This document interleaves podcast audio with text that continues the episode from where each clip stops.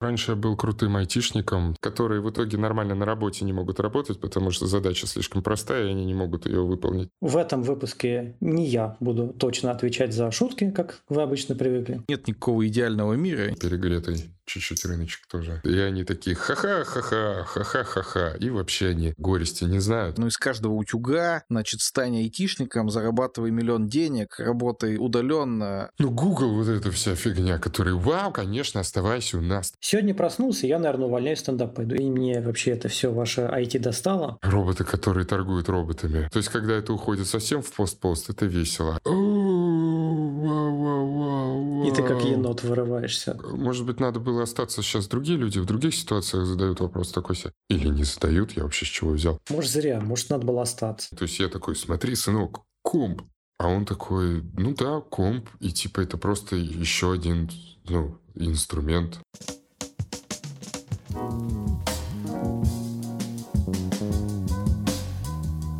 Добрый вечер. С вами подкаст Кода Кода. Меня зовут Виктор Корейша, я руковожу двумя инфраструктурными отделами в Озоне, люблю делать доклады на конференциях про DevOps и управление разработкой, в свободное время проводить настольные ролевые игры, ну и, конечно, вести этот подкаст для вас. А меня Евгений Антонов. Я работаю старшим техническим менеджером в Яндексе. Каждую пятницу я делюсь своими мыслями в телеграм-канале Темлит Очевидность. А еще консультирую людей и компаний. В этом сезоне мы задаем вопросы гостям вместе. Мы уже делали такое в рамках спецвыпусков, и кажется, вам нравилось. Мы будем очень рады, если вы перейдете в наш телеграм-канал Кода Кода и расскажете, как вам такой формат в сегодняшнем выпуске. Добро пожаловать в нашу виртуальную студию.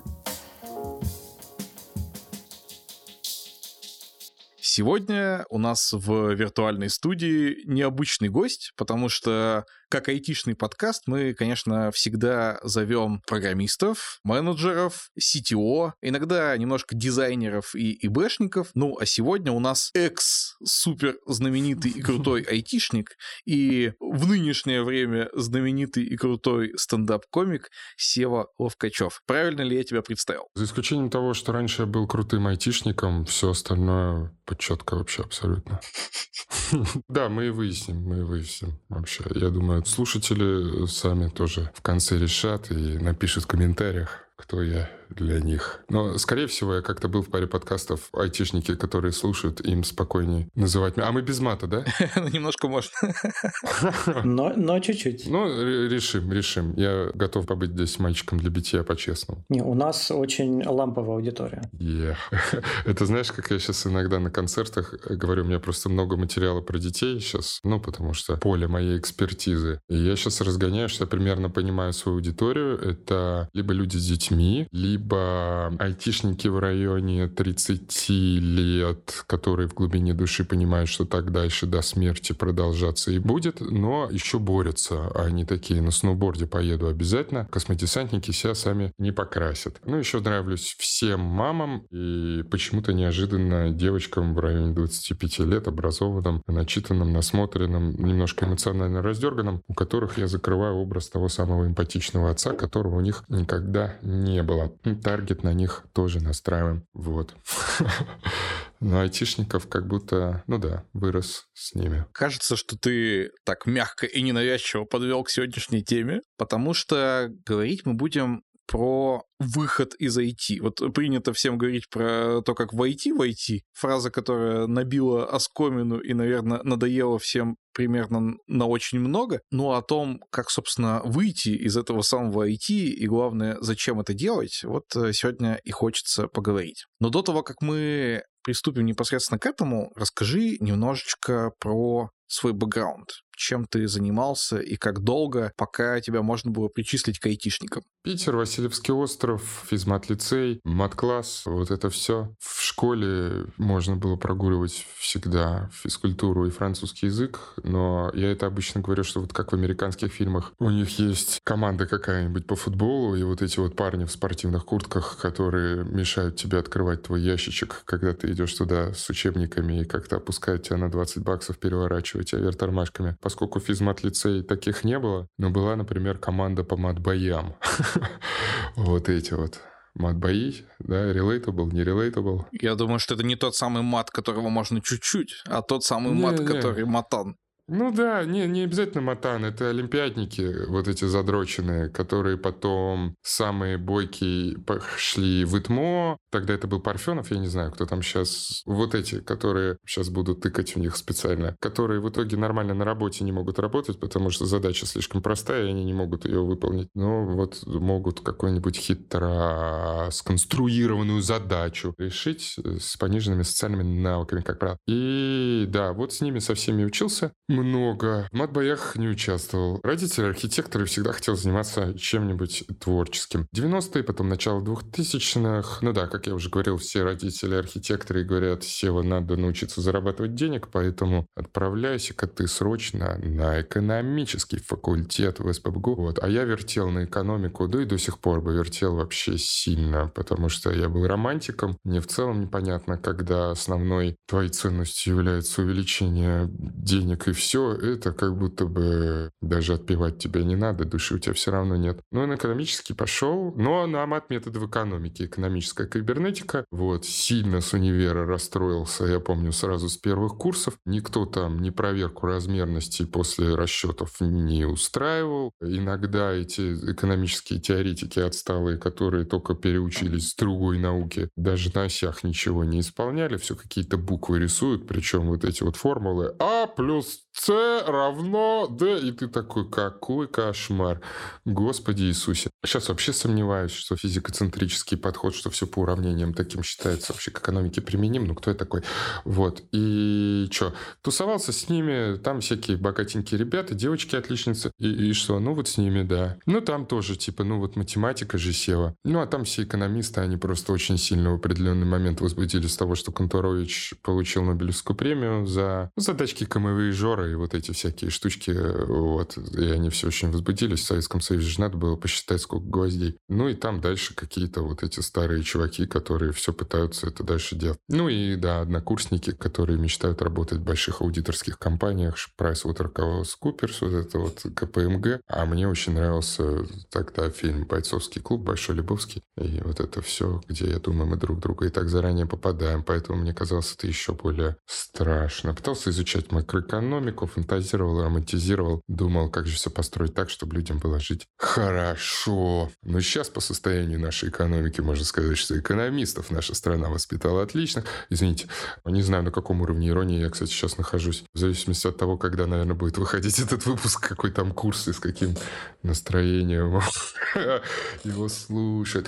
Сева, пожалуйста, не про политику. Вот. И что? Ну, вот так вот я жил, да, были всякие вот математики было много. И я помню, помню, что вот были как раз 2000-е, у меня было много друзей, которые физики какие-нибудь, там, химики, еще какие-нибудь. И они просто все как будто такие, да вот что сейчас делать? Да кодю я сейчас, кодю все. Сейчас у нас лабораторию закрыли, реагентов нет, ну кодю я, что делать? Ну кодю, сейчас для кого-то кодю. И все вот бедные кодят, все несчастные. А у нас тогда еще крутое программирование было. Сейчас вообще вспоминаю, я думаю, блин, офигенные у нас были преподы в школе школе по программированию. Прям мы фанатели. Был чел, который на нас ругался, мог на весь класс заорать. Вы что, охренели? Программа 12 строчек, что вы мне тут три урока подряд рожаете? Ну, типа там 8-9 класс, кажется, был. Нас там дрочили Паскалем, всякие эти сортировочки. Препод, который тебе карты на доске пытается ключевую сортировку объяснить, ты, а тебя просто еще, ну,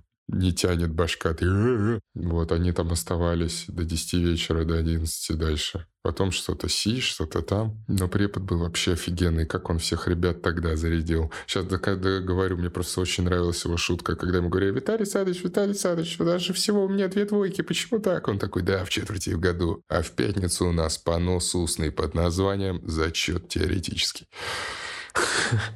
Круто было. Дорогие слушатели, как вы поняли, в этом выпуске не я буду точно отвечать за шутки, как вы обычно привыкли. У нас вот э, шутка-центричный сегодня подкаст, так что... А я буду задавать вопросы более нудные и серьезные. Сева, а расскажи, как ты именно вот э, в такой IT, ну, в профессиональный устроился, где ты работал работу, зарабатывал деньги, что ты делал, что тебе из этого нравилось, а что, может быть, и не нравилось? Окей, значит, рассказываю. Четвертый курс, четвертый, кажется, или пятый, я что-то там ковыряюсь макроэкономике есть такие экономические, экономическая теория роста. Вот, это вот как странам жить хорошо в долгосрочном периоде, но там периоды берутся, то есть там может и 50 лет браться период. Короче, такая вот очень общая штука. Но надо было пройти производственную практику. А еще мать параллельно меня пилила, что все работают, а я не работаю. А я очень хотел в драконы подземелья играть, если честно, и чтобы от меня все отстали. Вот этим всем очень фанател вот от этого всего. Не хотел вообще ничем заниматься. А как производственную практику по макроэкономике проходить вообще непонятно. Единственное, кого можно было это узнать, это у моего научника. А я уже пропустил, когда ты пару недель, когда надо к нему было зайти, потому что ты обещал, что ты там что-то принесешь, и ты не принес, и ты уже столько не несешь, что ему даже стыдно писать. И поэтому про производственную практику, наверное, еще стыднее у него разговаривать. А друган у меня один работал, он на матмихе учился в Питере, и параллельно тоже уже где-то в техподдержке работал в какой-то вот компании. И я такой, блин, мне нужно для галочки куда-то залететь, там как вообще нормально? Он такой, ну давай я спрошу, что там? И я такой, ну я просто туда залечу и как-то посмотрю. Он такой, ну давай, да, зайдешь там, поболтаешь с гентиром, может тебя возьмут как стажера. Я такой, да, я ради бумаги бумажки. Fast forward на 10 лет вперед, and well, here I am. Я senior account manager. If you have any questions, please do not hesitate to contact me. Свои визитки в левом кармане пиджака, в правый складываем те, которые получаем от партнеров на конференции. Ёб твою мать. Вот так это бывает. Извините. Вот так было. Просто что-то залетел, что-то поговорил с гентиром. Я тогда еще покером жестко увлекался. Конец 2000-х был. И что-то меня спросили, спрашивали, кем бы я был. Я думал, что я в техподдержке буду работать, что-нибудь там ковыряться. А меня спросили, умею ли я обманывать. И я сказал, что я вот как раз покер играю. А, меня спросили вот так, Сева, ты знаешь, что такое хорошая сделка? И я там что-то начал из учебника изучать. Хорошая сделка, и вы можем считать договор, который... Он такой, не-не-не, все. Хорошая сделка — это обман. Ты умеешь обманывать, Сева? И я такой, я в покер играю. О, все, класс, берем. И я такой, ну ладно. И что-то там начал продавать, какой-то продукт.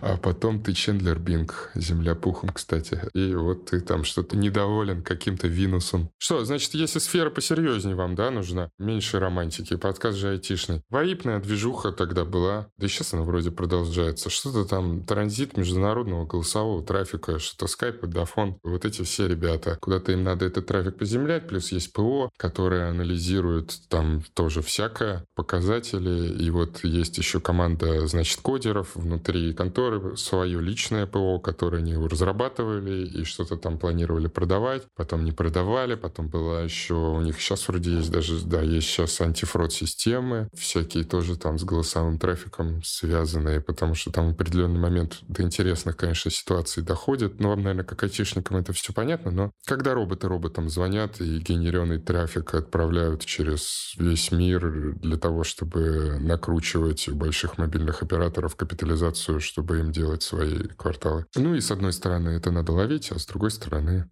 ловить, короче, надо, да? Мы, когда только начинали подкаст, еще там сколько, года два с половиной прошло, да? Да, Одна там. из первых тем у нас была про IT-курсы. И почему мы ее взяли? Потому что, ну, из каждого утюга, значит, стань айтишником, зарабатывай миллион денег, работай удаленно и так далее, и так далее. На твой взгляд, Правда ли это? Блин, я не знаю. Я же думаю, что здесь есть несколько... Я думаю, что здесь есть конфликт поколений, как я это ощущаю, что есть конфликт старой школы и новой школы наверняка. Вот так я это тоже ощущаю. Что есть чуваки за 30, вот эти... Ну, есть еще глубокие чуваки, которые там и перфокарты руками трогали, но я имею в виду, вот есть вот конкретные люди там 80 какого-нибудь года рождения, которые ни хрен собачий, они, значит, все вот с самого начала сказал, если надо, я там на ассемблере, да вы что, вот эти. И странно, когда вот сейчас появляются вот эти вот, вдруг этот человек отчитывается перед какой-нибудь Наташей, которая такая, я вот курсы прошла, и надо вот здесь бы нам рамочку левее поставить, а вот тут правее поставить рамочку. Сделай, пожалуйста, Сереж. Вот. Ну и дальше там вот эти всякие шутки из силиконовой Дарины и прочее. Не знаю. У меня жена сейчас айтишница. Я вот с этого в ахрене вообще сильным. У меня жена сейчас айтишница уже года три, наверное. Она как раз курсы проходила, и вот, но она и памовские курсы проходила. Здесь больше вопрос не про сами курсы, это вообще отдельная тема, и обсуждена она там уже 10 раз, и не только нами. Скорее вопрос в том, что действительно ли, на твой взгляд, существует некоторый IT-мир, где, значит, розовые пони, которые кушают радугу и испражняются исключительно бабочками, значит, ходят айтишники, которые пьют э, смузи, зарабатывают э, очень много денег, и весь остальной серый, унылый мир, где вообще жизни, ну, кажется, не очень-то существует, примерно как на Марсе. А, в этом плане. Слушай, ну в этом же мире, где айтишники вот так живут, там еще комики всегда смеются весь день, потому что они смешные парни. И девчонки. Сейчас девчонок тоже, кстати, много смешных. Ты же комик, потому что тебе всегда смешно было, ты в целом, наверное, хохотун. Вот. И они такие ха-ха-ха-ха, ха-ха-ха-ха. И вообще они горести не знают, и просто шуточки свои пишут, и пошли они нахрен. Вот там же, наверное, такие комики живут, где вот такие айтишники. Айтишники мне кажется, все, которые ты описал, но они же еще платят это тем, что они не спят никогда и всякие еще вещи делают. Не знаю, не, у меня хорошая зарплата была, и вообще все клево в этом плане было. И когда ты резко увольняешься с работы, где... Ну, нормально у меня была зарплата, я... все хорошо у меня было. Э, не то, что я прям там квартиру что-то покупал, но я никогда, мне это так и не горело, старался бы сильнее, было бы побольше, но это, блин, ставьте лайк под этим подкастом, кто тоже так про свою работу считает. Но там было комфортно, то есть мне нравилось в моей компании. Мне, если что, там был прикольный коллектив, там было все вот это международное, там все вот это. Но зарплата была комфортная, да. Когда ты резко становишься стендап-комиком и неожиданно твой заработок падает примерно до 8 тысяч в неделю, а у тебя есть ребенок и жена, ну, ты так немножко чувствуешь себя кастрированным. Сейчас мне кажется, короче, что у каждого есть свой характер, и есть у него какие-то черты, которые ты можешь использовать свои сильные стороны, и лучше не использовать слабые. То есть есть люди, которые там отличные врачи потенциально как характер или юрист. То есть навряд ли тебе нужен, кто там разгонял на эту тему. Извините, пожалуйста, но кажется, Джордан Питерсон на тему того, что навряд ли там вам нужен юрист, кобзец хохмач с СДВГ креативный. который такой, у меня свой подход. Ты вот такой, тебе не нужен в этот момент юрист. Вот, тебе нужен максимально душный хер, который очень любит сосредотачиваться и вот не любит, чтобы его отвлекали. У меня есть друг детства, с которым мы дружим до сих пор с четырех лет. Вот он, айтишник, уже, кажется, программный архитектор. Ну, какой-то серьезный чувак. Если он запарился, почему у него здесь не оптимально, вот с ним можно даже не разговаривать. Он просто его воткнуло в эту тему, и он не слышит даже тебя. Все, он решает, почему тут не оптимально и как здесь оптимизировать. И вот он эту тему, он вот ее вот ну и вроде там все довольны. Вот. А меня, скажем так, немножко другой тип характера. Но я просто, поскольку рос с такими ребятами, я был как будто самый социализированный из них из всех. Оно как-то само собой, то есть, грубо говоря, я был менеджером, но в отличие от условной Наташи, я сейчас вообще это сексивно, нельзя так вообще говорить, почему Наташа. А я вообще с чего вы взяли, что зачем вы предположили пол? Наташа мой друг Карифа. Короче, если есть какая-то у тебя коллега, которая шла там кодером или технарям, потому что там проблема-то в кодеке по-настоящему, но там просто нужно, чтобы Саня там, ну, поменял и посидел и сосредоточился на задаче.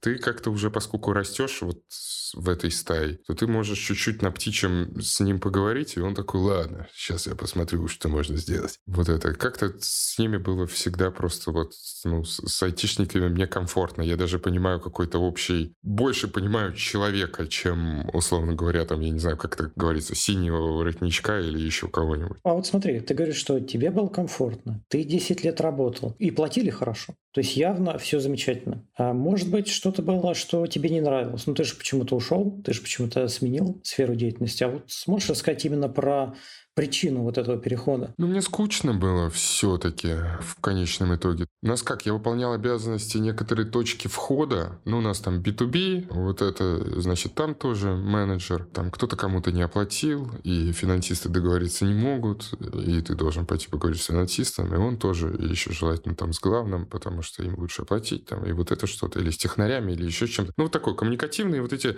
штуки или решения пазлов не очень нравились. Но мне просто если честно, не очень нравится вот так обманывать. Ну и не обманывать, я не торгаш просто. У меня в семье никто никогда не был вот этим торгашом. И вот это, что ты там купил подешевле, продал подороже.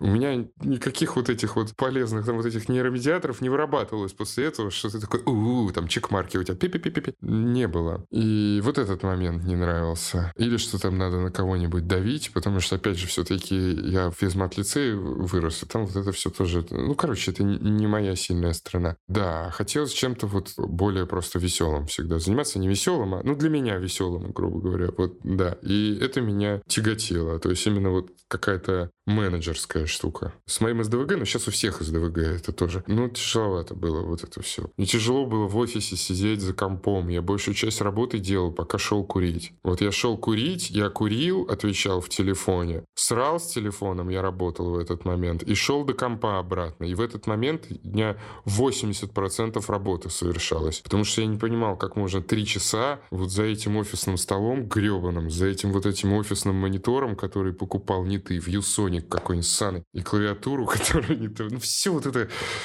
вот это мне не нравилось все. что надо долго сидеть и что-нибудь там смотреть или считать какую-нибудь сделку в Excel. Вот это я просто, ну я не... То есть я могу это сделать, но не вот так, как... Может, если бы ковид бы раньше начался, может быть, я бы и не, не уволился. Наверное, так бы и было, потому что я уволился в конце 18 года или в 19 -м. А тебе прям сразу не нравилось? Или вот как-то это, ну, накатывать начало постепенно? Ты же 10 лет продержался, может быть, были какие-то еще там позитивные моменты, которые тебя удерживали? Ну, я увольнялся один раз оттуда. А на год я уходил в профессиональный покер. Но мне тогда надо было очень сильно маме доказать. Мне очень надо было сильно доказать маме, что у меня все получится. И когда тебе совсем сильно надо доказать родителям, что у тебя получится, иногда это в итоге влияет на твои решения за столом. Когда тебе надо сильно доказать маме, и в итоге ты делаешь какую-то ошибку за столом, которая перечеркивает весь твой прогресс в течение четырех часов грайда на шести столах, то можно и тельтануть, и вообще уйти дальше. Потом Потом я пытался работать еще там по строительству менеджером, но там вообще мрак. Ну, поскольку родители архитекторы, я подумал, может быть, там как-то что-то с родителями, но там вообще ужасно. Там все друг друга по имени-отчеству называют очень плохо. А если ты еще просто Сева, а тебя никто по имени-отчеству не называет, то ты просто миньон. Директор,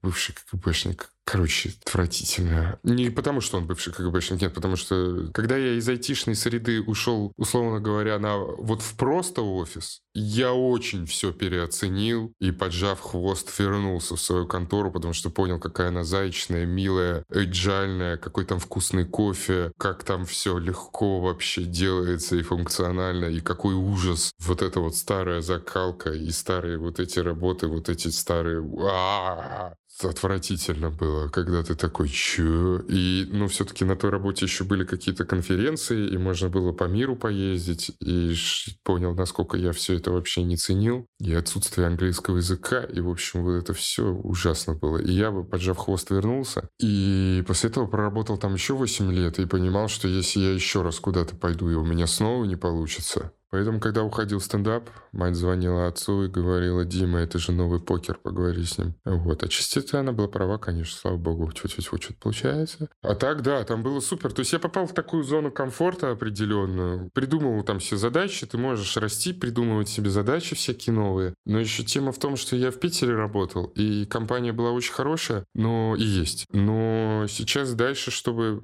Ощущал, что дальше, чтобы расти там как в карьере, то надо уже либо переходить в какой какой-то телеком, либо еще в какую-то другую контору, может быть, и такого же размера, но просто для роста, чтобы растрястись и так далее. Но вот в этой отрасли, вот в этой узконаправленной отрасли, где я работал, все остальные хорошие такие компании были в Москве. А в Москву было ехать страшно. Вот, я в Питере вырос. Что там в Москве еще непонятно. Здесь все, там вот все понятно, а в Москве страшно ехать в Москву, и непонятно. Я из Москвы сейчас, кстати, записываю подкаст. И не понимал. И в итоге ты там, как некоторые, на какой-то уровне, да, ты там в такой золотой клетке находишься, потому что у тебя там очень комфортно, родители не понимают, что ты делаешь, но вроде вот ходишь там, все делаешь, и молодец. Вот, то есть здесь еще и родительские ожидания, и сам еще не вырос, и вот, да, комфортные условия, из которых тогда было, правда, реально сложно выбраться, но вот шелтаут э, жене, она поддержала частично из-за этого это все произошло. Я со своими вот и плюсами, и минусами просто плохо попадал во всю эту движуху, потому что, чтобы быть вот этим эффективным менеджером, в итоге у нас были те, кто были эффективными и крутыми менеджерами, они как раз, ну и сейчас они там же и есть, отличные ребята, но они как раз, ну типа вот заработал больше маржи, класс, а я такой, вау. Ну потому что когда ты еще что-то перепродаешь, когда ты именно транзитчик, ну как я сейчас в кавычках говорю, не веселый транзитчик, когда уже есть какие-то следующие уровни, типа там, я не знаю, там вот это крипта или что там, да, и дальше там вот эти уже просто там роботы, которые торгуют роботами. То есть, когда это уходит совсем в пост-пост, это весело. А я это все воспринимал как недодрочи, когда ты видишь свой результат работы, это просто какие-то графики выросли. Ну, что-то вот у меня с этого не вставало. То есть, если ты инженер, и ты там наладил связь, или ты кодер, и ты можешь, мне кажется, сколько угодно себя там ругаться, что ты там кодишь дерьмо или еще что-то, но ты все равно так или иначе создаешь что-то в конечном итоге, и ты что-то создал, и оно работает. И в этом плане я всегда э, ребятам завидовал. А когда ты договорился, из-за этого кто-то в этом месте денежек просто больше. Ну, я, конечно, засыпал, накрывал себя одеялком э, с мыслью, что перекупщики держат ликвидность рынка, ну, как интуитивно это почувствовать и понять себя и убедить, что это дело. Ну, это чисто мои запары, да. А как э, вот происходил этот транзит? Ну, то есть мы сейчас поняли, что ты и учился, и плавно к IT, собственно, подходил, естественным образом туда интегрировался, и было даже хорошо. Вот эта интересная история, когда ты пошел, ну, грубо говоря, в реальный какой-то сектор экономики, посмотрел, как там делаются дела, и обратно вернулся. Вот, и я обожаю такие истории тоже некоторым господам рекомендую куда-нибудь сходить, кто жалуется, что вот э, сегодня на кухне у нас томаты черри не того размера, а вид печенья вот. у нас в офисе всего один. Я говорю, ну, сходите и куда-нибудь там попробуйте. Может быть, какие-то мысли новые обнаружите. Юбилейная, юбилейная пахава из пластмассовой тарелки, вот этой, которой, когда держишь, она вообще не держится. Вот это максимально тонкая, чтобы она у тебя сваливалась оттуда. И нахерач себе на скафехе вот туда, как следует, в чашку, потому что у нас только быстро растворимый всегда, в смысле заварной. Ну, давай, там, иди свои документы читай. Ну, и, и сам еще за ними в магазин сходи. Угу. Ты всего этого повидал, ты все это вкусил, вроде обогатился мудростью жизни, но все равно в какой-то момент ты такой, ну, в стендап. И вот как это происходило? Насколько это должно быть там, не знаю, страшно, волнительно? Как ты все дело переживал и это было единоразовое такое, типа, желание. Все, сегодня проснулся, я, наверное, увольняюсь, стендап пойду. Или ты как-то вот спланировал весь этот выход? Да, все было единоразовое. Я сразу уволился, у меня сразу стало получаться, мне просто повезло. Не, конечно, нет. Блин, терапии был. В психоаналитику какое-то время ходил после работы, потому что что-то я был толстенький, депрессивненький, и вообще мне все это не нравилось. И я тогда много в идеале насмотрел, и Сопрано, и я такой, блин, в американских фильмах ходят, похожу я. Ты еще тогда было, до того, как это все мейнстримом стало. И в итоге на выходе выходе из психоанализа где-то в 2013 году решил, что надо детей делать. Ну, по-настоящему отцовский сценарий выполнял он примерно в то же самое время делал. Ну ладно. Второе, решил все-таки попробовать. Я что-то до этого пробовал там параллельно. Я что-то находил на какие-то режиссерские курсы. Ну, там выяснилось, что надо в Москву ехать. И я забил. Потом еще чем-то тоже занимался творческим. Но там надо в Москву ехать, чтобы этим нормально заниматься. Забил. А про стендап я подумал, я тогда наткнулся, много посмотрел западного стендапа. Еще даже передачи стендап на ТНТ, ничего этого не было. Просто смотрел там Карлина, э, что-то Сике, да, Гастенхопа, ну, не важно, все, all these guys, типа Дилан Моран, вот мне очень нравился. Я такой, блин, как круто. А у нас тогда в тринадцатом году был один открытый микрофон в Питере в неделю. Я на негнущихся ногах, значит, с потными ладошками туда пошел. И что-то выступил первый раз как-то. И потом после работы я ходил на эти микрофоны постепенно, раз в недельку, потом какой-то еще. Я сам потом организовал тогда открытый микрофон еще какой-то в одном барчике. Вот, ну что-то ковырялся, короче. И то, что мне казалось, что для этого ничего не надо, то есть, ну сложно, мне, я боялся тогда что-то снимать, потому что вообще непонятно, там надо как-то все это настроить, и звук, и монтировать потом. Вот, а здесь, казалось бы, в душе голову моешь, и вот тебе какая-то шутка пришла, и вот и все, и ничего вообще не надо. Ну и что-то лазал, то есть я с 13 года лазал, то есть фактически готовился, что если читать до 18 до 19 но лет 5-6 я еще ковырялся, я очень переживал. И там что-то, ну, вначале жестко не получалось, прям жестко не получалось. Там музыку включали, чтобы я со сцены уходил. Вот так. Как говорила моя психоаналитик, стыд по силе влияния, как эмоция, вот как чувство, по силе влияния на человеческий организм иногда сильнее, чем страх смерти у людей. Люди из-за стыда могут и выпилиться, и все остальное. И здесь, конечно, это было такое интересное. Но чего-то вот надо было, настолько мне надо было. Когда родители говорят, вот тебе когда надо, вот тебе когда надо, ты вот все сделаешь, чтобы в компьютер свой играть. Вот тебе когда надо, вот ты вот сделаешь обязательно. Когда тебе не надо, вот Дима, поговори с ним. Вот это. И что-то надо было, значит. Вот. И лазал, и было больно, и ужасно, но продолжал ходить. Ну, в этом еще была романтика, что я здесь тоже типа, я ради искусства, я не ради денег. Когда уже стало получаться, я уже что-то там, я отменил в итоге, должен был в Польшу на какую-то конференцию ехать, и я отменял, потому что я в Москве там вот там в открытый микрофон на проект попал. Вот такая движуха. И такой, вычтите, пожалуйста, деньги за билет и за отель. Вот можете из зарплаты вычесть, мне насрать, пожалуйста, потому что я неделю не буду приходить, у меня сейчас съемки. Был у меня какой-то поворотный момент, когда... То есть я как делал? Я в итоге ездил в Москву, иногда брал один день за свой счет или не брал, но говорил, что из дома буду работать. И работал в итоге где-то из Сапсана или откуда-нибудь. Тихонечко что-то отвечал, доезжал до Москвы быстренько. Там ехал на метро, всем было начало технической репетиции проект стендап на ТНТ. Там я тошнил какие-то свои шутки вонючие. Минуток восемь слушал после этого редактуру и на ночном поезде обратно ехал в Питер. И с утра уже сидел в офисе и такой, да-да, я вот тут вот так делал. И поворотный был момент, когда я так вот дрочил, дрочил дрочил это дело, делал, делал, и в итоге даже попал в съемки. Ну, сейчас я понимаю, что в целом я додик тогда еще более был как комик 100%, но еще вот был в ситуации, когда ты вот э, на тебя грим накладывают, а ты в WhatsApp партнеру что-то отвечаешь, типа, да, конечно, сейчас откроем, просто проверьте, может быть, опишники надо обновить. Вот так вот.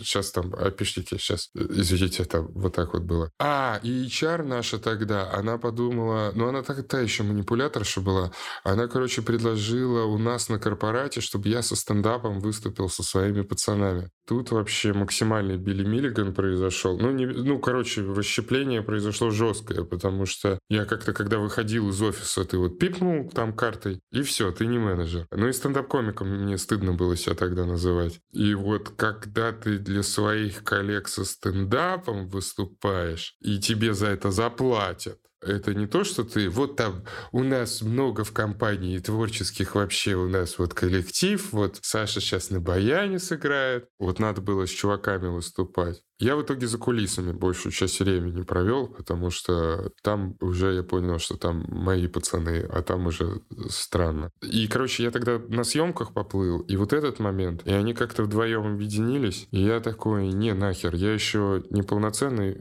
стендап-комик, но уже надо как будто выбирать. Ну и еще повлиял, еще вот последний третий фактор был, что я представил, что я представил, короче, что я в четвертом эпизоде «Звездных войн», и вот мой сын — это Люк Скайуокер, и я ему говорю, еще один сезон, останься со мной на ферме, надо вот еще один сезон. И типа я ни разу, ни разу не попробовал вырваться с Татуина. You know what I'm saying? Моя терапевт еще тогда сделала отсылку на «Пролетая над гнездом кукушки», где Джек Николсон сказал, пытаясь оторвать раковину, хотя бы я попробовал. И я такой, бля, я что сыну никогда не скажу, что я хотя бы попробовал? И я такой, блин, ну тогда вообще залупа получается все это. Нахрен все это надо? А, ну и четвертый был фактор, что я тогда подумал, голосовой трафик, а у нас еще тогда транзит смс добавился. И это по-настоящему денег там до хрена, как выяснилось. Я такой, блин, не в данном Мифлин ли я работаю? Хотя нет, там и антифрод системы кайфовые такой вроде сейчас используется. Но в итоге я такой, просто надо попробовать, потому что если я эту интенцию, если я ее не опробую, то, скорее всего, я либо старчусь или сопьюсь постепенно. Вот. А сейчас я спокойненько старчусь как стендап-комик и отлично себя чувствую. Извините, пожалуйста, это просто шутка.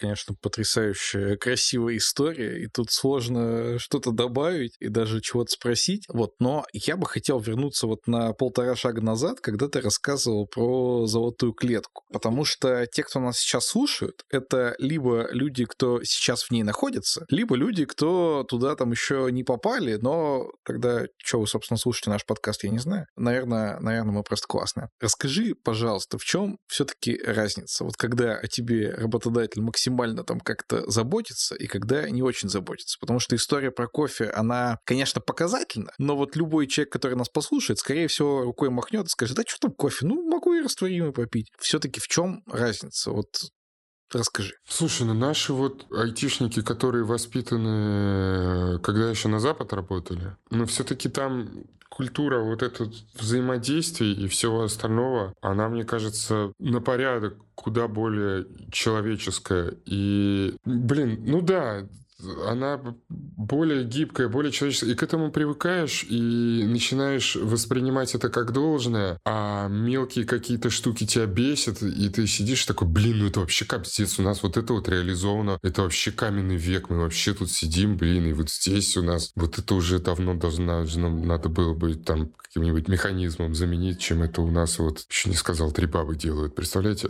Э, ну, извините, пожалуйста. Ну, вот эти все западные, в общем, наработки в плане айтишных бизнесов, они вообще крутые. И насколько там все бывает эластично и по уму, и все такое, ну, круто, правда, бывает все вот это реализовано. А вот эти всякие, когда ты попадаешь вот в, в олдскульное что-то такое с постсовет вот этим привкусом, но там вот реально смерть души. То есть, ну, не смерть души, но там очень, блин, очень гру... Ну, ужасно было, когда ты в офисе сидишь и вместе вот с секретаршем и с челом, который всегда чуть-чуть сутулится при начальнике. И единственное, о чем с ним можно поговорить, это вот про рыбалку или он тебе рассказывает какую-нибудь историю, вот, что вот надо колпак ему, вот у него слетел колпак с тачки. И вот если у официалов можно взять, конечно, за 2 500, но нафиг он вообще странно, что за 2 500 этот колпак стоит. Говорят, можно вот в озерках взять за, за, за 600, но можно тогда и просто взять другой, покрасить. Ну, он поедет, конечно, посмотрит, может, и за 600 возьмет. Поэтому, потому что, в принципе, у него друг брал другой, и нормально было. Вот, и ты такой, вообще зачем я вообще сигареты курю? Я же их делаю ради социализации. Я зачем вообще с этим человеком взаимодействую. Я же, наверное, уйду, и он встанет как NPC и будет ждать следующего покура. Я хрен знает вообще. То есть иногда ты в итоге сталкиваешься с такими людьми, ты думал, что у тебя на работе душно, или там что-то тебя там не понимают, и вдруг ты оказываешься вот не в айтишной среде, и вообще это какой-то кавкианский ужас просто какой-то. То есть есть, конечно, Стебалова там, я понимаю, над всеми вот этими компаниями, которые... Ну, Google, вот эта вся фигня, которые, вау, конечно, оставайся у нас, ты вообще можешь домой не ездить, у нас тут все есть, просто делай, пожалуйста. Но все равно круто, когда компания, там, я не знаю, ориентирована на результат. И вот этот ужас, когда ты приходишь на работу в 9.03, что, на мой взгляд, я раньше пришел, чем надо. А там у них вот с 9 рабочий день, и на тебя смотрят, и в следующий раз ты пришел в 9.06, и все такие, Сева, нам пора поговорить. И ты такой, типа, мы серьезно сейчас, да, будем вот эти минуты обсуждать? Мы серьезно сейчас идем, и мы тратим еще дополнительное время на то, что все к 9 приходят. Типа, а вы что от меня хотите в целом с 9 утра до 11 утра? Вы что там хотите, чтобы я там делал что? То есть, ну, я на автопилоте это время, неважно сколько кофе я выпил, вы зачем со мной вообще взаимодействуете? Ну, у меня пик работы в другой момент, вы зачем меня а они как будто все какие-то концлагерные. Ты попадаешь, как вот в первой истории игрушек, когда он вот к этим страшным поломанным попал вот которых мальчик мучил. Или вот, а, лучше, посвежее пример. Э, третьи эти самые... Стражи Галактики? Да, Стражи Галактики, вот эти третьи. Вот такой ты там, вот ты с ними сидишь, и они вот так это воспринимается в клетке там с этим вот и они такие, скоро мы вот все в карьере вырастем, дальше будем расти. Нам начальник обещал, я тоже скоро по имени отчеству будут называть, я тоже буду подписывать документы. И ты такой, о, ребята, о, вау, вау, вау, И ты как енот вырываешься оттуда. Ну вот откуда-то, да, ну надо было оттуда. Ну, лицо я никому не царапал, но ну, это ужас. С моим СДВГ это вообще была пытка. Но реально, и в итоге ты, поджав хвост, возвращаешься и всех обнимаешь, чуть ли не плачешь. И ты вообще все переоцениваешь. И я помню, я после того, как после той работы, я вот когда вернулся обратно в IT, я первые два года работал на 160%, ну, может быть, полгода. Ну, не знаю, сколько-то я прям фигачил потому что мне все понравилось, мне все очень круто, я вернулся такой, вау, лицензионный Outlook, типа, ну все вообще как-то было, я не знаю, ну как-то я вообще все сильно перейти, я такой, как все у нас тут логично, прозрачно, как быстро все имплементится, как все вообще быстро все синхронизируется, и как все все понимают, э, вау.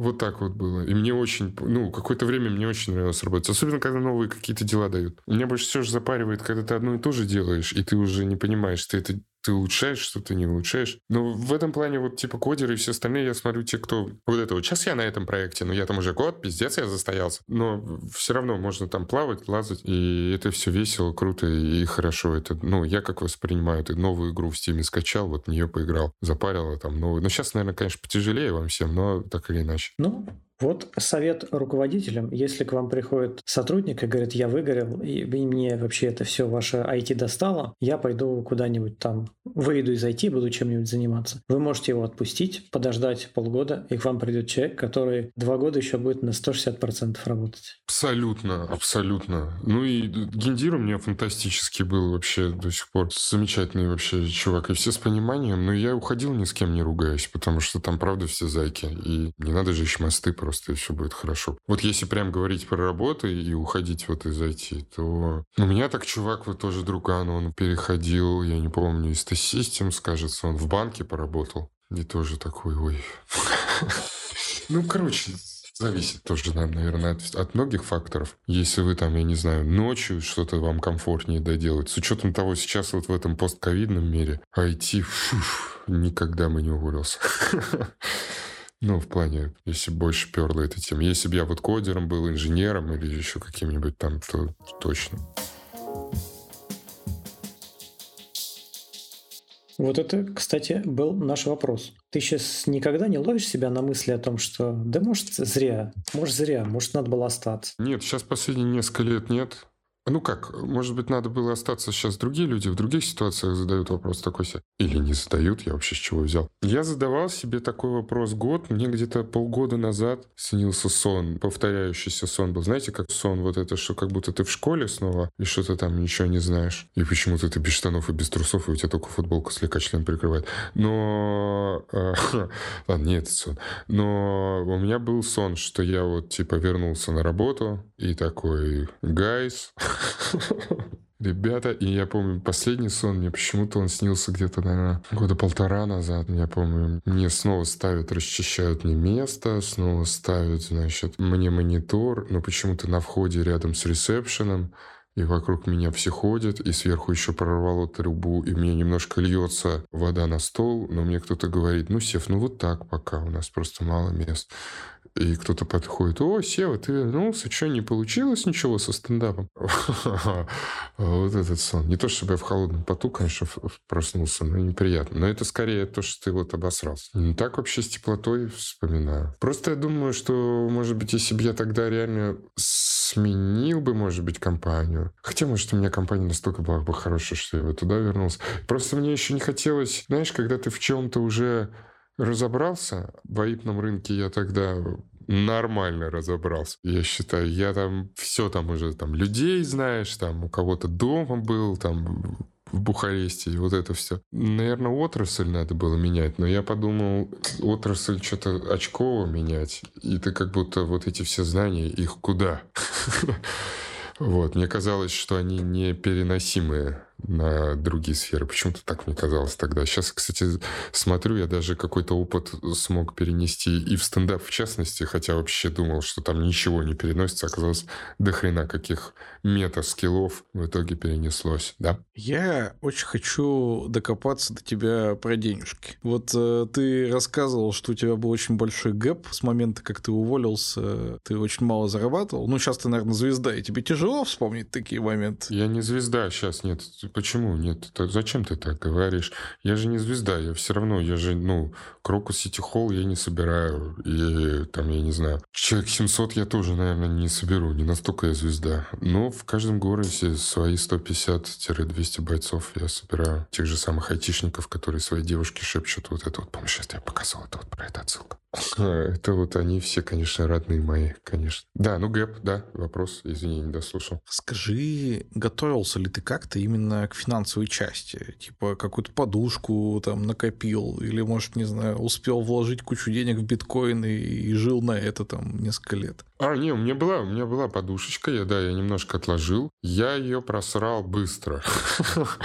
Вообще очень быстро я ее просрал. Но у нас квартира своя в Питере, поэтому нам не надо было... И ипотеки у меня не было. И жена тогда работала. Но там был момент, когда вот что-то жена явно больше покупала, чем я всего дома. Я... Ну, сейчас так не принято, конечно, говорить. Хотя, наоборот, принято. Древние русы себя же так не вели. Но я немножко кастрированным себя чувствовал. Вот это, когда ты неуверенный бета-мейл провайдер. Самое страшное просто альтернатива — это вот сторчаться в рваном свитере с заявлениями на прокуренной кухне, какие все уроды и как вообще никто в настоящем юморе не понимает. Вот это самое вообще страшная альтернатива. Вот это меня пугало больше всего. Там же еще какой момент? Ты когда в компании, ты и работаешь на кого-то, ты вообще по-другому понимаешь ответственность. Вот такой еще есть момент. Ты там ответственен. Я не знаю, до сих пор, кстати, этот заход не сформулировал. Если мне казалось абстрактно представить некоторые типы работ в айтишных компаниях, к тебе вдруг там подходит человек и такой, или звонит, или пишет в телеге. Нет, это уже подходит, вот эта вот уже стадия, когда тебе не написали в телеге, а когда уже человек к тебе подошел прямо. И такой, так, шеф, я тебе там отправил, ты проверил? А ты ни хрена не проверил. Вот, ну такой, ну проверил. Такой, а дальше отправил? Вот следующему, кто тоже должен проверить. Такой, нет еще, я отправил. Так значит, не проверил. И ты такой...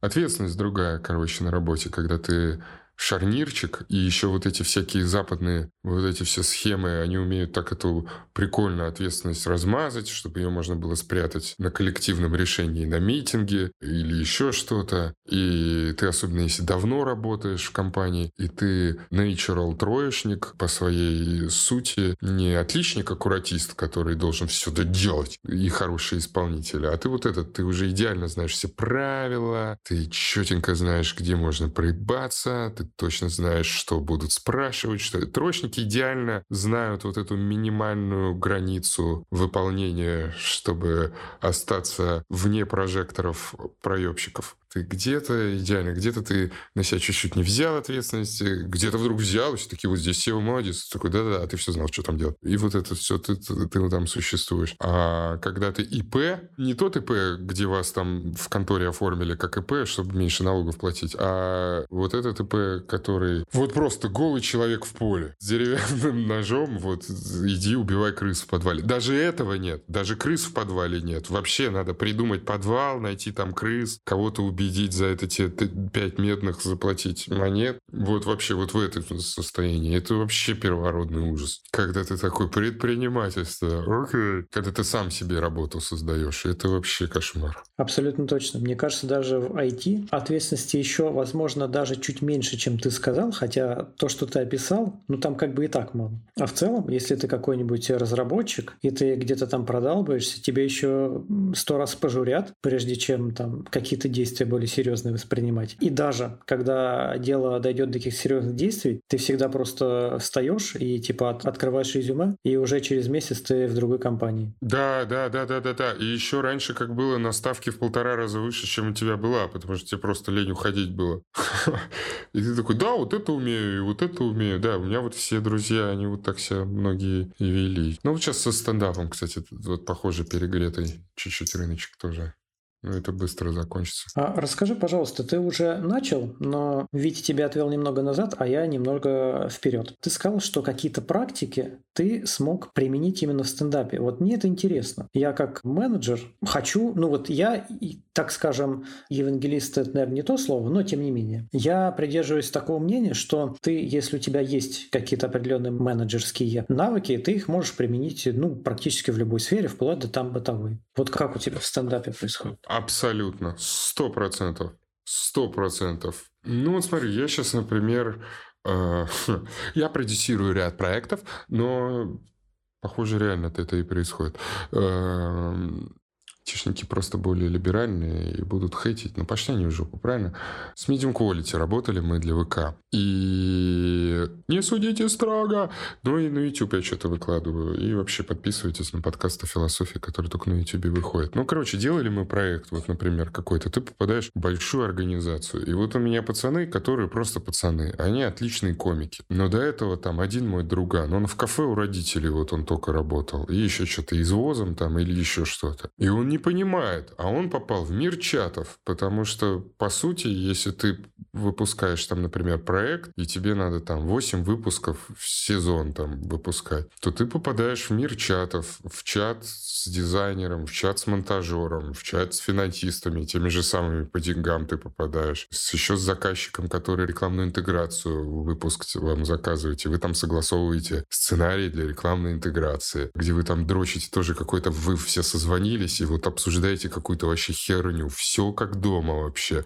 Что надо говорить скидки не на любой товар, а на все товары. Вот такой момент. Переснимите, пожалуйста. И ты такой, окей. И они не понимали. Они такие, Сева, а что делать? Вот нас позвали, а почему? Я ему звоню, а он говорит, не будет отвечать. Я такой, нет, чувак, звонить напрямую тут нельзя. Звонят напрямую вообще в другой ситуации. Это вот как в шутке в одной моей было. Ты в копию начальника здесь надо ставить. Ты чего? Здесь все должны увидеть, вот в этом чате, что мяч на его стороне. Но показывать это, поскольку ты первый раз это делаешь, надо не токсично. А ты такой, вот там жду, any updates, ёпта. Комики, к сожалению, плохо знают английский по большей части, поэтому я тоже нахер с этим иду. Я пытался им аналогии объяснять, а никто не айтишник, и ты такой, ну ладно. Но вот в этом ты состоишь, там, ну не джира, ни хрена, ну вот телеграмные чаты. Ну сейчас все в телеграмных чатах все равно. А я уже все знаю, я уже примерно понимаю, что надо довести вот здесь до конца, и все, и ты вот те скиллы, которые я раньше тебе говорил, ты знаешь, что здесь надо тактично промолчать, и здесь сейчас оно само, чувствуешь интуитивно. Здесь оно сейчас само, потому что вот здесь деятель есть, которому больше всех надо. Сейчас подождем, он в стеночку упрется здесь, его все возненавидят, и ты уже пойдешь как решатель вот этой всей штуки и такой, ребята, ну что все такие, слава богу, голос разума. И ты такой, да-да-да, давайте все-таки сделаем, надо же доделать, нас не отпустят же никого. Вот, поэтому я понимаю, все долбоебы, ну надо же доделать, все, давайте доделаем. А потом уже пройдем, все. И вот всякие вот эти штуки. Или как я там на конференции ездил, то есть там, например, фестиваль фестиваль Punchline я как там конференцию долгое время воспринимал, какую-нибудь там стендаперскую сходку. Потому что все то же самое, только высоких дурацких столиков нет и ветреных круассанов. Но в целом та же самая движуха, все на улице только встретить. Ты знаешь, что узловая точка курилка, где ты можешь с кем-то пересечься и дальше там с кем-то познакомиться, и это какой-то лид там и всякая фигня. Я просто, может, это мое восприятие, но мне вся менеджерская работа сильно вообще помогала в этом плане, и особенно когда ты начинаешь, тебя зовут на корпоративы, или ты начинаешь в целом взаимодействовать вот с компаниями. Некоторые такие, фу, он понимает, мы думали, мы сумасшедшего шута сейчас наймем, а Сумасшедший шут-то там очень маленький момент, когда нужен сумасшедший шут на корпоративе. И, как правило, это уже после горячего. А до этого-то там договор, шмаговор, и все равно тебя с тобой разговаривает та самая девочка с ресепшена, которой дали задачу все-таки в этот раз нормальный, чтобы корпорат был, а не как обычно вот с этими фокусами и барабанами. Мне менеджерские скиллы все вообще пригодились, и чем больше ответственности сейчас появляется в какой-то там другой деятельности, я вот сейчас, у меня есть свой канал, например, я выкладываю туда штуки тоже всякие, и я там делание YouTube-ролика воспринимаю точно так же, как некоторые, ну, ну, на свой канал еще и деньги мои, поэтому я там тоже вы давайте там, уважаемые коллеги, hope you're doing well. Но все равно эти все вообще менеджерские скиллы сильно мне пригождаются до сих пор. Визиток нет, жаль, но все остальное есть.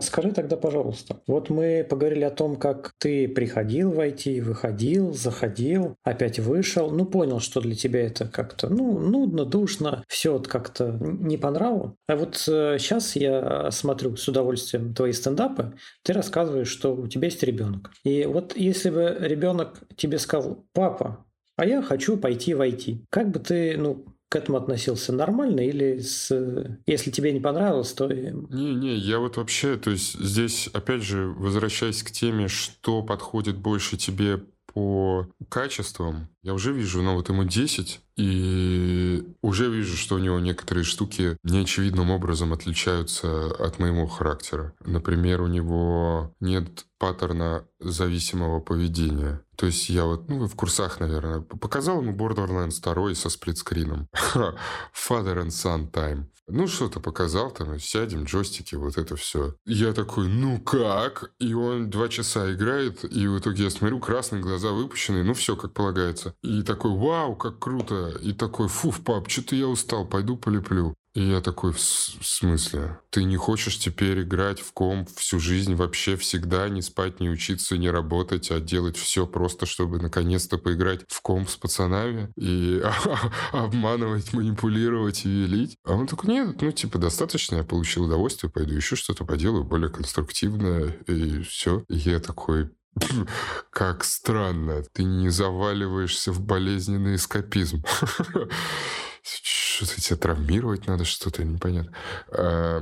То есть, грубо говоря, ну, как-то буду смотреть. Ну, я говорил на каких-то подкастах. Мне там отец в свое время, он как архитектор давал мне наставления SEO кем угодно, только не скульптором. У него вот такой был пич. Они там вот скульпторов не любили. Он такой, Сева, будешь скульптором, всегда будешь ходить в одном и том же, всегда от тебя будет алкоголем пахнуть в любом возрасте. В любом возрасте будут какие-то непонятные проблемы с несколькими женщинами. Ни в коем случае. А есть же обратный вариант, как сейчас тоже модно, что родители детей прямо впихивают там любые для дошколят подготовительные курсы в IT, обязательно на них надо пойти, тогда все в жизни будет замечательно. Ну, на робототехнику, слушайте, ну давайте так, мы все три взрослых мужика сидим, какие взрослые, что в жизни будет у нас замечательно? Будет как-то. Будем испытывать весь спектр, блин, чувств по этому поводу. Дай бог, умрем достойно. А. Извините. Нет, да здесь надо, не знаю, я буду смотреть. То есть смотрю просто, куда у него больше вот идет уклон. Он вот, в отличие от меня, он любит и как будто умеет потенциально больше что-то руками делать. Мне даже странно, реально. То есть я такой, смотри, сынок, комп. А он такой, ну да, комп. И типа это просто еще один, ну, инструмент. И у меня причем второй стоит еще там дома, но не собранный туда надо SSD-шник, от друга достался, который сейчас не в России. И он такой, собери, вот только SSD-шник вставь, и это. Я такой, может, да соберем, и ты там начнешь играть. Так да не, пап, что-то на телефоне есть, я иногда играю, но потом у меня время кончается, на телефоне я больше не играю. Я такой... И он что-то ему, вот он может сосредоточенно над чем-то думать. Ну нафиг я его буду дрочить, чтобы он делал что-то другое. И вообще в целом хорошо, что он как раз не стендап комедия или что-то творческое. Потому что что-то творческое, это же тоже, на мой взгляд, это куда более нездоровая херня, если убрать романтику и всякий остальной флер, который может показаться, это все равно более нездоровая фигня, чем IT. Тебе зачем надо все время, каждый день собирать каких-то незнакомых тебе людей и получать от них одобрение? Это же странный драйв. Вот, поэтому я думаю, надо просто смотреть, что у человека э, получается. Я просто сейчас вот это тоже вам складно всю свою историю про жизнь рассказал, но она каждые года 3-4, она тоже меняется. То есть вот лет пять назад у меня было вот это вот. Родители не почувствовали, не поняли, кто есть я на самом деле, и отдали меня куда-то вообще не туда. Явно у меня предрасположенности были вообще к другому. Они меня вообще не поняли и сказали, что отдали меня вот, вот туда, и я теперь вот такой, а мог бы быть вообще другим. Мам, что за отстой? Ну я же говорил тогда, что я хотел вот на, на гитаре играть. А сейчас, когда на это смотришь, у тебя ребенок, это такой, господи, начало двухтысячных, непонятно вообще ни хера. Какой нахрен творческое спас? Вообще ужас. Как мне отец рассказывал про художественную школу в Советском Союзе. Он говорит, Сева, у нас к 11 классу двое человек спились. Такой, какой ужас. А, вот, поэтому вот мне кажется, что вот к, чему больше предрасположенность. То есть вот есть чуваки, которые вот у меня с Визмат лицей, вот они, у них вставал член на то, что они круто нетривиальную задачу со звездочкой решили. И у них он по-прежнему на нее же встает. И так и круто все. Зачем их гнать там чем-то другим заниматься? Они идеально вообще все, когда друг с другом работают, дай бог вообще, чтобы так все и происходило. Но ты готов сейчас рассмотреть чисто гипотетическую возможность, что текущая творческая история тебе тоже надоест или, не знаю, перестанет приносить тот драйв, и ты вернешься? Слушай, я по-настоящему в тот момент, когда я понял, что я могу вернуться в любой момент, я просто что-то дальше делаю, и знаете, ребята, горизонт планирования за последние года три у меня где-то в районе полугода. Где-то у меня такой максимальный горизонт планирования. Меня отъехал сильно назад. И ну, неизвестно, куда жизнь вообще повернет. А единственное, что вот из сильной смены специальности, то, что реально для себя вычленил, это, наверное, кстати, полезно будет для подкаста. То, что, да, ну вот как мы говорили, что большее количество нажитого опыта опыта и скиллов может быть транспонировано, чем может показаться на первый взгляд. Вот. Вот это вот важный момент. Но IT — это золотая ловушка даже не столько в плане денег, а сколько в, вот в уровне комфорта от работы. И если ты проводишь много времени на, на работе, и ты еще живешь какой-то идеей, то, естественно, оттуда бы вот, ну, сложнее, да, выйти. Но скиллы все вообще эластичные. У меня просто много знакомых, тех, кто хочет себя попробовать там, ну, в чем-то другом. Не знаю тех, кто хочет стендап конкретно, честно признаюсь, но разные варианты есть. И многих держит даже вот не та история, что я там потеряю деньги, потому что, ну, мало ли, может, у меня там сложится с бизнесом и еще больше денег стану зарабатывать. Но есть еще большой страх, что не получится вернуться. Потому что ты вот говоришь, что можно вернуться в любой момент, а ведь э, ты там, не знаю, очень круто разбирался в ВАИПе, хотя, ну, если честно, лет через пять, возможно, ВАИПа вообще не будет существовать в том виде, в котором ты его знал. Не то, что кажется. Ну да, ну и вот мы говорим про менеджерские скиллы. Если ты менеджер проектов, то навряд ли человечество откажется от проектов. То есть, ну, здесь это, скорее всего, это уже катастрофа какого-то глобального масштаба, и мы реально чипы используем только как наконечники для стрел. Ну, здесь, конечно, проект, а может быть другой. В целом, я не знаю, вот на Сбербанковском каком-то корпорате что-то мы там говорили, и я такой, в целом, вот это, вот это могу делать, и просто какой-то левый чувак. О, а если что, мы как раз вот нам такие, как если что. Я же просто раньше был куда более зажатый и закомплексованный. Это тоже на продаже моей влияло, кстати. Очищение стыдом на сцене меня сильно закалило. То есть мы вот тут с друзьями что-то с комиками говорил, и говорил, блин, ребята, вот то, чему меня сцена научила, если это сейчас, вот эти софт-скиллы я бы применял на работе у себя, я бы разваливал бы вообще сильнейше. Я бы вообще не плыл, не переживал, если какую-то перед заказчиками презентацию зачитать. Фуф, фуф то продается точно. Ну, на что мои друзья стендап-комики сказали, Сева, тебя бы уволили через неделю. У тебя границы дозволенного поломаны. У нас э, другая профессиональная деформация. У комиков же э, функция комиков — это проверять границы дозволенного. И вот на границах смешно, а чуть-чуть за нее заходишь и за дискредитацию отъезжаешь. Э, вот. Но я бы так, наверное, бы и у себя бы в конторе бы так делал, куда бы вернулся, и тоже бы сказали, Сева, разливаешь коллектив. Ну вот сейчас какой-нибудь наш слушатель думает про себя следующую историю что есть настоящие хардовые айтишники, индивидуал-контрибьюторы, программисты от бога, кто, значит, э, код пишет с 12 утра и примерно до пол первого каждый с день. С 12 лет, я так больше да, скажу. Да, с 12 лет и до сих пор иногда. А есть вот эти вот, значит, софт-скилловые менеджеры, которые хотят, вышли из IT, хотят, вошли в IT. Насколько это правда вообще? Вот как вы считаете? Женя, вот мне тоже твое мнение очень интересно здесь. Ну, я думаю, что все примерно в одной ситуации. Но опять же, я за софт-скиллы топлю, и мне кажется, они более вечно зеленые, чем хардовые истории, потому что хардовые истории часто, ну, у тебя там выходят новые фреймворки, у тебя там выходят новые языки программирования, ты так или иначе должен за этим чуть больше гнаться. Но опять же, у тебя есть какая-то фундаментальная часть, которую ты умеешь делать, поэтому нередки же случаи, когда есть какой-нибудь там сеньорный разработчик, вот он там разрабатывал на таком-то языке, на таком-то фреймворке, но его позвали в другую компанию, где совершенно другой стек,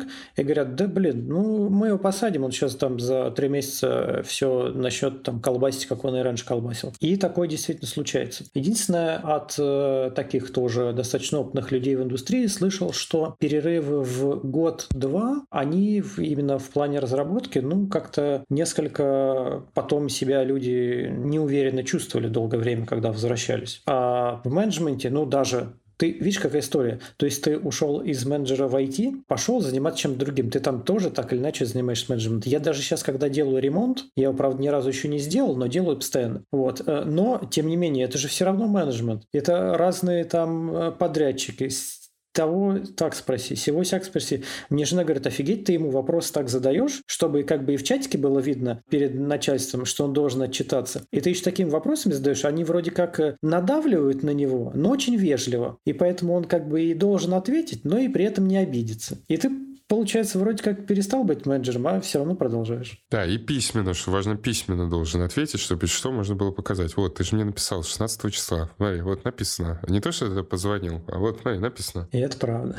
Блин, ну это всегда же вот эта история, да, где есть какой-то, ну это клишовая, наверное, история в мире IT, что вот есть вот этот вот гений алгоритмов, ну, это две, два полюса. Вот этот, который все про алгоритмы понял, и код вселенной вообще уже понимает очень хорошо. А людей не понимает. И рядом распиздяй вот этот, который такой, йоу, чё, как дела? да, да. А мне вот такая ссылка нравится. Есть фильм «Револьвер» Гая Ричи, и вот там, а, значит, был мастер шахмат и мастер разводок. Вот мне кажется, это про это все. Про это тоже. Блин, пацаны, так странно. Я понимаю, что не в этот подкаст, но во Владивостоке выступал и там мне показывали город 20-летние КВНщики. И очень странно было. Они не пьют, не курят, учатся где-то на госуправлении. И в целом вообще такие, вот у нас тут все построили на русском острове. Я такой, ничего себе, как круто. Я вот про русский остров первый раз из, от Гришковца услышал. Вот это да. И вот эта вся движуха. И потом мне вот говорят, Сев, у тебя вот так много отсылок, мы фильмы тоже любим. И вот Гая Ричи тоже смотрели. Я такой, да, да. И они такие, особенно наш самый любимый фильм у Гая Ричи. Это «Револьвер». Я как этот Скала Джонсон вот в этом меме, как поворачиваюсь в тачке и такой, чё, блядь? Я такой, а The Snatch, карты, деньги? Они такие, не-не, револьвер прям самый любимый. Я такой, это тот, который без шуток, одиннадцатый фильм?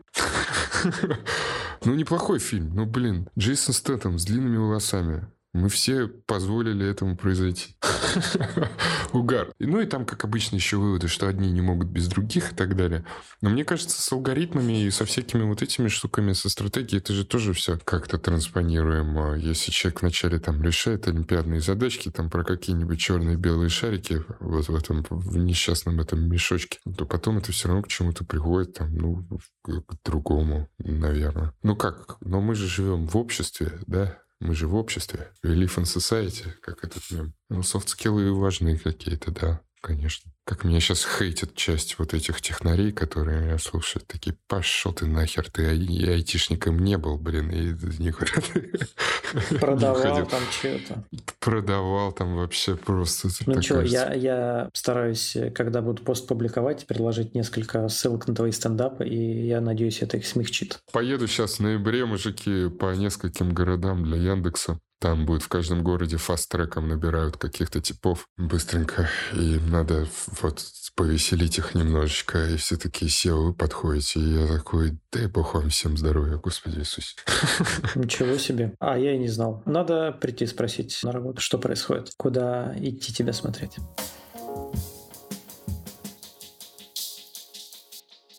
А давайте на дорожку повспоминаем, у кого какие истории есть. Вот, э, может быть, у вас какие-то знакомые выходили из IT, и что потом было? Довольны ли они или, ну, как назад вернулись? Вот я могу со своей стороны точно, прям точно приточно сказать, что у меня жена сейчас после трех лет вышла из IT. Вот у тебя, Сев, три года работает жена в IT, а у меня вышла. И она сейчас прям, ну, как бы невероятно довольна и говорит, что все, я прохожу психологический рехаб после этого всего дела, и ей, короче, там очень не понравилось, и сейчас она больше так, э, так скажем, с творческой стороны развивается, это ее более сильная сторона, ей было, ну, в программировании тяжеловато. И у меня был товарищ, который вышел только одной ножкой из IT.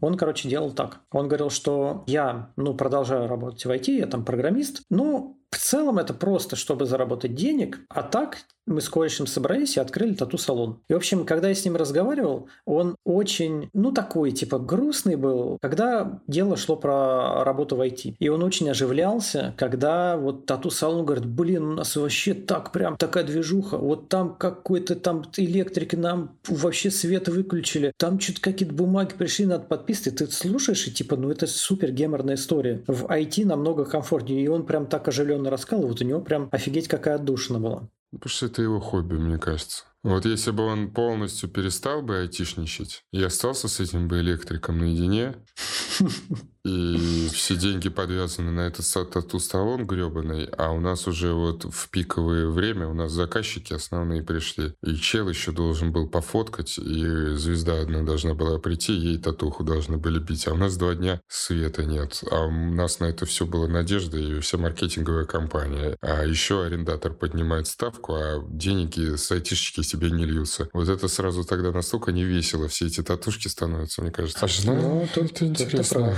Да. Да, блин, стопудово. а жена, ну... У меня же жена в страховой компании работала. Мы с ней в универе познакомились. Я просто, когда я слушал про ее работу, я лет пять ей, наверное, подряд говорил «увольняйся, увольняйся, увольняйся, увольняйся». Я просто слушал ее нытье вот это вот, как у Сереги Орлова в стендапе было, что у него любой разговор жены про работу начинается. Я просто сижу, она подходит. Э, то есть она работала в компании как раз, вот что-то страховое. Это еще филиал, блин, вот нормальное там entity было в Москве, а это вот филиал в Питере. И там какая-то зарплата была не айтишная. И я все время над ней угорал. Я такой, вас бьют? Когда тебя будут бить вот длинным стеком вот этой палкой БДСМной? Когда вас с утра будут ставить в ряд и просто бить по щекам, чтобы вы немножко в страхе были? Я такой, что это вообще такое? Какая-то, блин, бабка строит молодых девчонок в ряд. Что-то им там рассказывает. Я такой, что это? Сагаз. Обоссать и сжечь. Просто, э, извините, пожалуйста, газ наше все. Но оно гореть хорошо будет. Вообще там ужас какой-то был. За какую-то херню вообще э, по тем деньгам. И она, когда перешла в ЕПАМ, она просто... Это вообще какой-то приход был. Она мне вот, ну, первые полгода рассказывала, как ей все нравится, как ее прет, и как вообще, какие там все... Вообще, какие... И я такой, я тебе говорил! Зачем ты терпела это дерьмо вообще жуткое. Ужас. А после вот этих первых полугода? Сейчас как, спустя три года? А сейчас что-то у них там есть, что-то она работает над каким-то проектом для внутреннего русского рынка, и там вроде все должно получиться, но пока геморрой, и есть какие-то еще айтишники, которые тоже на внутренние проекты работали, и в целом парни, ребята-то хорошие, все соображают. Явно там тоже хорошая, сильно за плечами технарская школа, но у них там какие-то свои вот эти тоже там начинают чуть-чуть в каких-то местах у них вот этот постсовет флер иногда прилетает. Это такой, да блин, мы, может быть, проскипаем это все и уже перейдем к работе делать. Нет, подожди. Но что-то у нее там получается. Да не, ее прет. Она тоже, я смотрю, то есть всю жизнь, когда она до этого в страховании работала, не было такого, что она даже пока что-то на кухне делает или лежит там в кровати вечером, она вот думает про работу. Не то, что думает, что ее там выпендрят, а она думает над задачей. Интересно, вот там вот этот вот угар, когда ты вот и ответственность, и ты переживаешь, но в целом ты вот заряжешь или там злиться, что у них что-то не получается, но финальной точкой у нее стоит то, что она хочет, чтобы что-то заработало, то есть что-то, какая-то интенция, она конструктивная какая-то. Вот это вообще, мне кажется, когда такое в компании происходит, или ты испытываешь вот такой вот драйв, это вообще великого вообще стоит. Это вот, дай бог в потоке на своем находиться, да.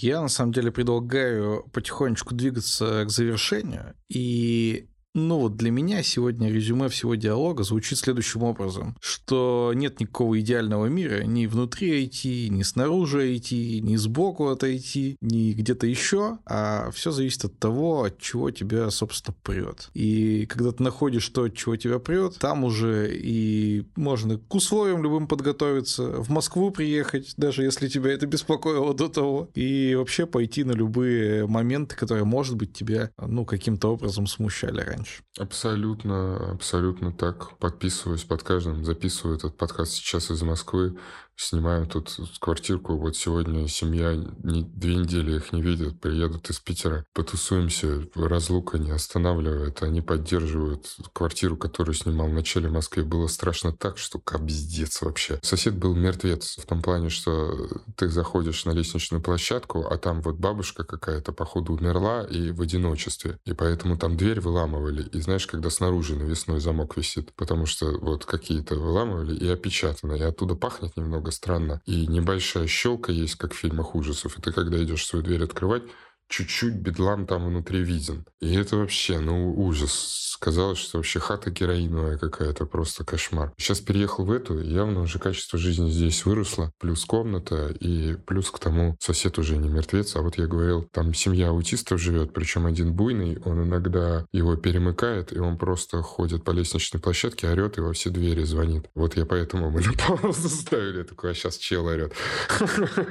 Но меня ничего не останавливает, и вообще все достаточно весело. Ну, а и в драйв уходить, вот это главное, если нас в 23 или в 25 слушают, тоже опасная штука. Вот это вот в 23, в 25, когда ты стоишь с парусом и ждешь, какой драйв тебя унесет навсегда-навсегда, но не готов все-таки долго бить в одну точку ради неочевидного результата в будущем. Это тоже важный момент, потому что я вот мелкий тоже долго ждал, что вот это романтическое, чтобы меня сова прилетела и вот нашла мое призвание, и там бы в этой компании меня бы наконец-то оценили, все мои качества, и платили бы мне. А когда бы мне надоедало что-то делать, мне бы сразу же новенькое что-нибудь приносили. И потому что я же уникальная снежинка, и уникальная шестереночка в этом коллективе.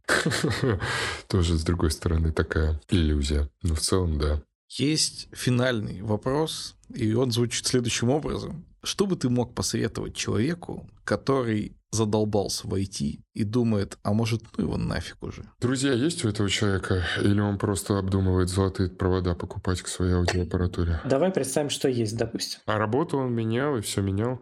А вот это в рамках твоего совета может быть.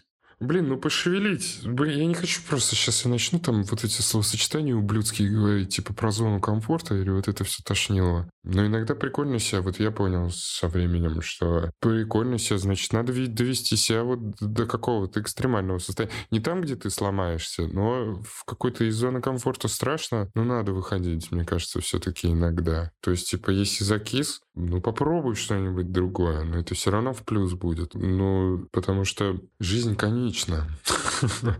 Да я вот сейчас 36 про это думаю. И надо что-то новое пробовать. Меня знаете, как вот мужики, как меня тревожит, я сейчас пытаюсь про это писать, но это сырое пока все. Не особо с этим выступаю. Меня тревожит, что с каждым годом все больше и больше зрителей на стримах по Героям Меча и Магии 3. Это же... Ой, я, кстати, тоже об этом думал.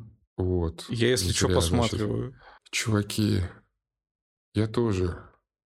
Я же не просто так это знаю.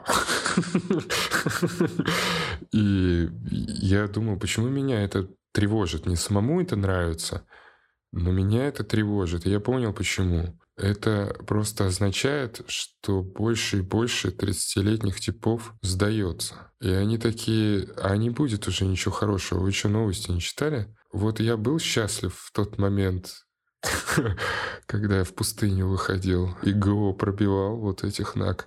И вот был я тогда вот счастье, вот было, вот мне нравилось, как я человечком бегал. И судя по всему, судя по всему, лучше уже не будет. И дальше я пока думал, когда на материал, это просто мысль пока, просто эмоция. Я думал, что как панч будет звучать депрессия — это горевание по смерти идеала, но лучшее, что у меня пока получилось из реакции, это в стейдж стендап-клубе в Питере. Два человека, мужика, просто заорали. Вот так.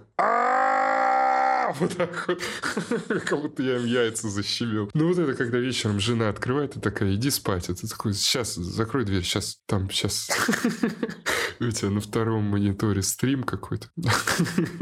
Ну надо что-то шевелиться, типа, не, все классно, но надо что-то, эластичность, чтобы что-то вот, ну, выйти из зоны комфорта, чтобы вот все равно живым быть, чтобы нейропластичность не устал, ну, вот как-то сохранялась. Чтобы как моя бабушка в сознание уйти, понимаете, о чем я? Чтобы не в деменцию удариться. Наверное, некоторые наши слушатели читали книгу Насим Талиба «Антихрупкость», и вот здесь как раз немножко перекликается. О, имя, фамилию знаю, саму книжку не читал, но слышал какие-то что-то, да. А вот, да, рекомендую. И он говорил, что вот антихрупкость – это как раз такое свойство, когда твоя система под воздействием стресса, она только сильнее становится. И, возможно, вот это такой пример, когда вы что-то разное повидали и сможете стать сильнее. Ну, например, как в прошлом нанимающий менеджер, а, возможно, и в будущем нанимающий менеджер. Я прямо, когда смотрю резюме кандидатов, я обращаю внимание на их опыт не очень релевантный. И вот многим всякие карьерные коучи советуют, что ты что, не пиши нерелевантный опыт, просто вычеркни там 10 лет ты работал там, не знаю, вот менеджером и таких гробовщиков, там чего-нибудь такого. Пиши только вот э, в IT. Я говорю, конечно, я очень рад людям, которые поработали не только в IT, которые вот повидали в жизни всякое разное, с разными людьми пообщались в разных коллективах, они